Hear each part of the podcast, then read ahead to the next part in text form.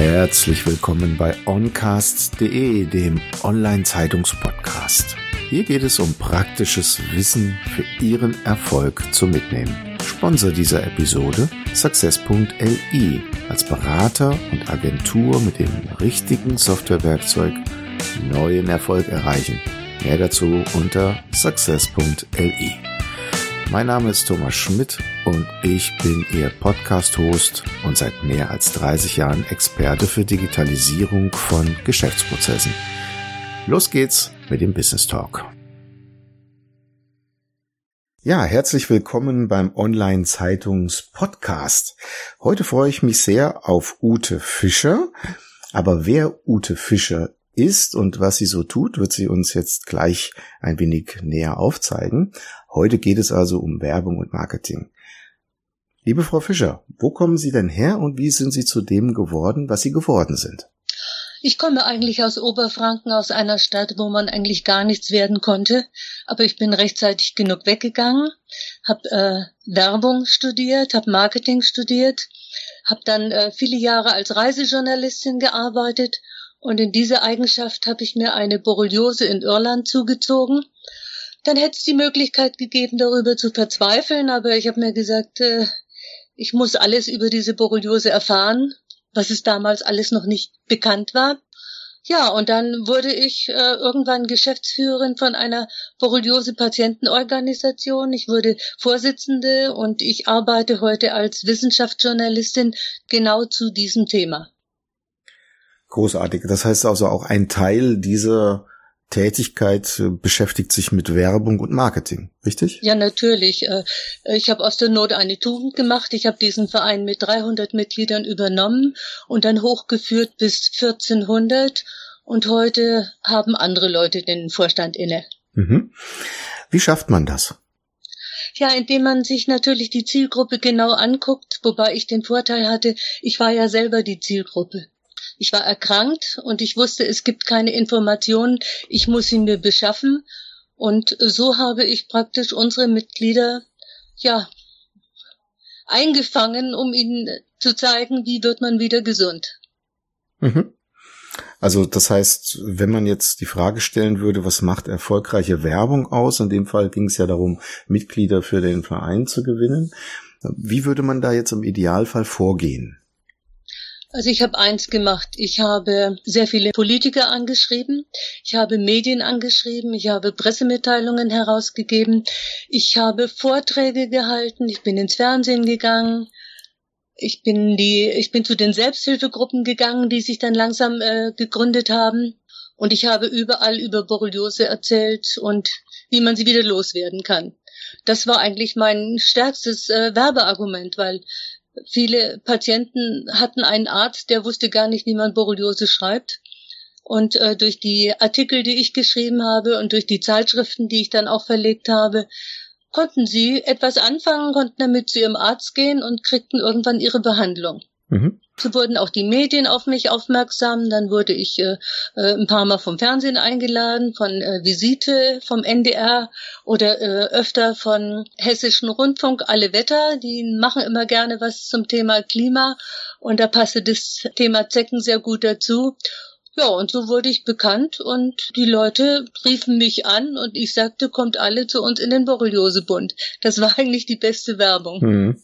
Also durch die eigene Betroffenheit konnten sie quasi auch damit nicht nur authentisch aufzeigen, dass sie davon selber betroffen sind, sondern auch andere, die darunter leiden, in ihren Bann ziehen quasi. Richtig. Wie würden Sie das denn heute jemandem empfehlen, der jetzt zum Beispiel nicht betroffen ist und sagt, er müsste jetzt sich mit Werbung und Marketing für ein Produkt auseinandersetzen, in dem er selber nicht das Problem sieht? Also er muss dieses Problem natürlich sehen. Er muss seine Zielgruppe erkennen, er muss sie definieren und äh, versuchen zu analysieren, welche Probleme, welche Bedarfe diese Zielgruppe hat. Nur dann kann er wirksam Werbung machen. Er muss herausfinden, äh, welche Medien benutzt diese Zielgruppe, wie erreiche ich die am besten, wann erreiche ich die am besten.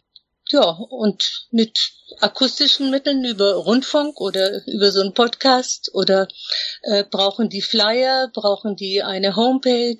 Das muss man analysieren.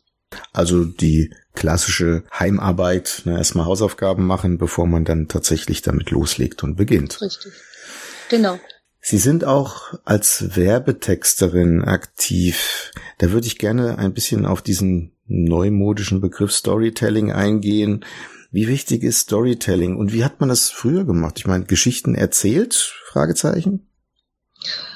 Äh, wir haben früher Storyboards gezeichnet, wenn es darum ging, eine Kampagne äh, aufzuzeigen, eine Ka Kampagne zu entwickeln. Da haben wir das eben in Storyboards gemalt. Und dann natürlich Brainstorming. Das kam auf. Ich bin ja jetzt schon ein älteres Semester. Wir sagten noch Brainstorming, wenn wir uns in der Runde zusammensetzten und dann versuchten, äh, eben alle Probleme und alle Ideen zu einem bestimmten Produkt, zu einem Kunden zusammenzufassen. Mhm. Ich mache das heute auch noch. Ich Heute äh, habe ich äh, ein Stück Papier und fange an zu kritzeln und äh, male Kreise drum und verbinde diese Kreise und auf die Art und Weise äh, weiß ich äh, hinterher, wie mein Raster aussieht und äh, was ich eventuell alles in Gang setzen kann. Ich habe im Moment wieder so ein Beispiel. Wir haben ein neues Buch geschrieben über Kassel und zwar Kassel äh, mit Corona. Mhm. Und ich muss jetzt versuchen, dieses Buch zu vermarkten. Da gibt es sehr viele unterschiedliche Strategien. Man muss eben analysieren, wer ist die Zielgruppe. Die Zielgruppe sind natürlich erstmal die Medien. Und danach kommen äh, die Leser und äh, die, die gerne mal nach Kassel fahren wollen. Also der Weg ist eigentlich fast immer der gleiche. Mhm. Aber vielleicht machen wir es mal anhand dieses Beispiels äh, Ihres Buches. Das heißt, wenn Sie die Medien erreicht haben, hoffen Sie, dass die Medien darüber berichten und damit Sie in das Licht äh, gerückt werden. Und wie geht's dann weiter? Also mit Hoffnung alleine geht's natürlich nicht. Man okay. muss dieses Medium kennen, man muss wissen, äh, welche Redaktion dafür verantwortlich ist äh, welcher Redakteur dafür verantwortlich ist und dann muss man sehen, welche Art von Stories haben Sie denn gerne. Es gibt Medien, die äh, schreiben gern Buchrezensionen und es gibt Medien, die schreiben keine Buchrezensionen, sondern die wollen eine Geschichte haben, eine Reportage. Und das muss man vorher eben genau herausfinden. Früher war das noch einfacher. Da ging man zur ITB nach Berlin und dann hat man die Redakteure alle kennengelernt und hat versucht, ein persönliches Gespräch mit ihnen zu führen. Und wenn man ihnen sympathisch genug war, dann äh, konnte man auch seine Geschichten loswerden. Jetzt ist es ein bisschen anders, denn ans Telefon kriegt man sie fast nie, also muss man versuchen, sie über Bilder und E-Mails zu erreichen. Mhm. Ist das klassische Modell der zum Beispiel Buchvermarktung, das, was Sie jetzt machen, denn möglicherweise beeinträchtigt durch das, was jetzt über Social Media und Co. passiert? Es gibt immer mehr Autoren, die sagen, ich verlege selbst, vermarkte ja. selbst und stecke mir den Gesamtbetrag ein, anstatt nur einen Bruchteil zu bekommen. Also sind Verlage langsam überflüssig? Das glaube ich nicht, denn Verlage haben den direkten Kontakt zu den Buchhändlern. Aber diese Self-Publish-Verlage bieten eben den Vorteil, dass man sein Buch ohne Lektor, ohne Zensur auf den Markt bringen kann. Diese Verlage haben äh, alle übers Internet äh, sind die gelistet. Also äh, unsere Bücher, die wir bei BOD machen, die sind äh, bei Amazon zu finden, bei Libri. Äh, die kann eigentlich äh, jeder, der sich dafür interessiert, im Internet bestellen. Er kann aber auch zum Buchhändler gehen und kann sagen, ich möchte dieses Buch haben. Also der Vertrieb ist eigentlich ein bisschen universeller. Auf der anderen Seite habe ich einige Jahre rumprobiert mit Facebook und mit Twitter und ich muss sagen, ich bin damit gar nicht zufrieden. Das hat mir hauptsächlich viel Arbeit gemacht, aber äh, ich, ich kann nicht sagen, dass ich dadurch die Auflage erhöht hätte. Mhm. Das heißt, Sie verfolgen tatsächlich den klassischen Weg nach wie vor. Äh, nach wie vor. Einer ist mir jetzt natürlich äh, versperrt, nämlich äh, Lesungen. Das ist ein sehr gutes Marketinginstrument, Lesungen in Buchhandlungen und das findet leider nicht statt.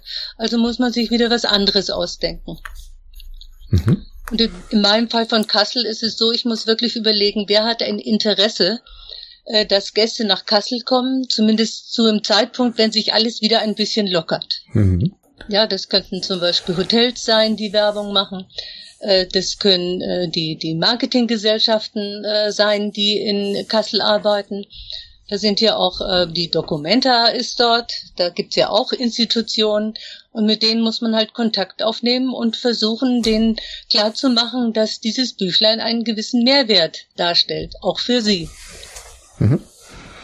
Jetzt sinkt ja die Aufmerksamkeitsspanne gerade bei den Jugendlichen massiv. Es gibt Informationen überall, ja, also auf YouTube kann man sich zu jeglichem Thema informieren. Ist das quasi das neue Buch? Das heißt, werden Bücher immer weniger interessant und rutschen vielleicht einfach nur noch in die Belletristik ab, während sich die Leute ansonsten über andere Medien informieren? Das kommt aufs Thema an. Also dieses Buch Kassel mit Corona gibt's nirgendwo. Das ist unser USP. Mhm. Unser Unique Selling Point, wie wir das mal gesagt haben. Also das Unverwechselbare. Äh, wir haben aber auch Bücher über Borreliose geschrieben, die in den letzten Jahren Riesenauflagen gehabt haben und die schrumpfen auch. Und warum? Weil Leute begriffen haben, sie kriegen Informationen darüber auch im Internet. Dort müssen sie nicht bezahlen, aber sie sind leider alle zu bequem, mal äh, ins Impressum zu schauen, wer denn diese Informationen da überhaupt reingeschrieben hat. Das ist eigentlich das Bedauerliche daran. Äh, ich mache ja manchmal äh, Hotline für Borreliose-Patienten und stelle immer wieder fest, die Leute erzählen mir etwas aus dem Internet, was überhaupt nicht stimmt wo irgendjemand eigentlich nur Nahrungsergänzungsmittel verkaufen will. Also dieser kritische Umgang mit den neuen Medien, äh, den vermisse ich doch sehr. Mhm. Na gut, ich meine, die Kritik kommt vielleicht dadurch, dass man sich gegenseitig möglicherweise auch vorwirft oder verurteilt über das, was man veröffentlicht. Also stelle ich mir jetzt vor, dass jemand als Influencer auf äh, beispielsweise YouTube ein Video zu irgendeinem Thema macht und das wird hunderttausendfach abgerufen, dann steht er natürlich auch möglicherweise mit Kritik vor dem großen Auditorium. Ist das nicht schon eine gewisse Kontrolle die sich daraus ergibt? Da habe ich vielleicht zu wenig Erfahrung. Meine Erfahrung beschränkt sich da hauptsächlich auf die Borreliose.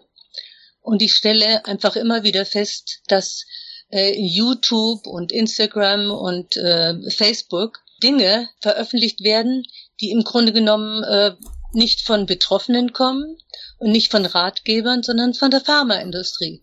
Die hat das sehr geschickt gemacht die belegt praktisch äh, alle Fragen, die ein Mensch zu dem Thema hat. Und äh, niemand begreift eigentlich, äh, dass das überhaupt kein, kein, echte, kein echter Rat ist, sondern es ist eine Falle. Es ist eine Falle von der Pharmaindustrie, um für FSME-Impfungen zu werben. Das kommt dann ganz am Ende dran. Also es gibt da wirklich schlimme Beispiele. Also ist es eine Gefahr möglicherweise für die Neutralität der Information, weil Geld verdienen muss jeder, auch der Buchautor. Und äh, der könnte ja, wenn er sich wirklich auf das Schreiben fokussiert, auf das Fachthema an sich fokussieren, ohne die Vermarktung im Vordergrund zu haben. Ist das nicht auch gleichzeitig der richtige Weg?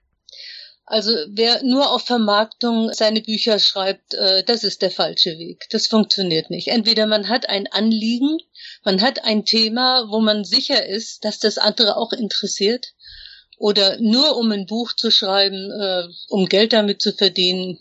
Ich glaube, das meiste dieser Absichten passiert äh, sehr, sehr, sehr zufällig. Ja, es gibt immer wieder Bestseller, da hat keiner dran gedacht, dass das ein Bestseller wird. Mhm wer mit dieser Absicht äh, ein Buch schreibt, äh, der wird wahrscheinlich sehr enttäuscht sein. Mhm. Es sei denn, er heißt Simmel. ja, mir ging es mehr darum, inwieweit jetzt das Buch eigentlich sichert, dass das Wissen äh, zu konservieren, anstatt es durch Beeinflussung, wie Sie es jetzt aufgezeigt haben, der zum Beispiel pharmazeutischen Industrie auf YouTube zu suggerieren, dass das das Fachwissen ist, was sie aber selber wiederum kanalisieren in ein bestimmtes Produkt. Ich glaube, Sie wollen darauf hinaus, ob überhaupt äh, die Nutzung des Buches noch up-to-date ist. Mhm. Und äh, da, dazu gehe ich eigentlich jedes Jahr auf die Buchmesse, zumindest wenn sie stattfindet. Und man erlebt aber steigende Zahlen. Es ist nicht so, dass der Buchverkauf zurückgeht, sondern es wird, werden mehr, immer mehr Bücher genutzt und gerade jetzt in der Corona-Zeit äh, umso mehr. Der Buchabsatz ist gestiegen. Mhm. Also das Buch ist nicht tot. Und ja. es gibt Themen, die kann man nur in einem Buch behandeln, weil man es dann mitnehmen kann, weil man es einstecken kann, man kann es als E-Book runterladen. Also ist ja alles möglich heute. Mhm.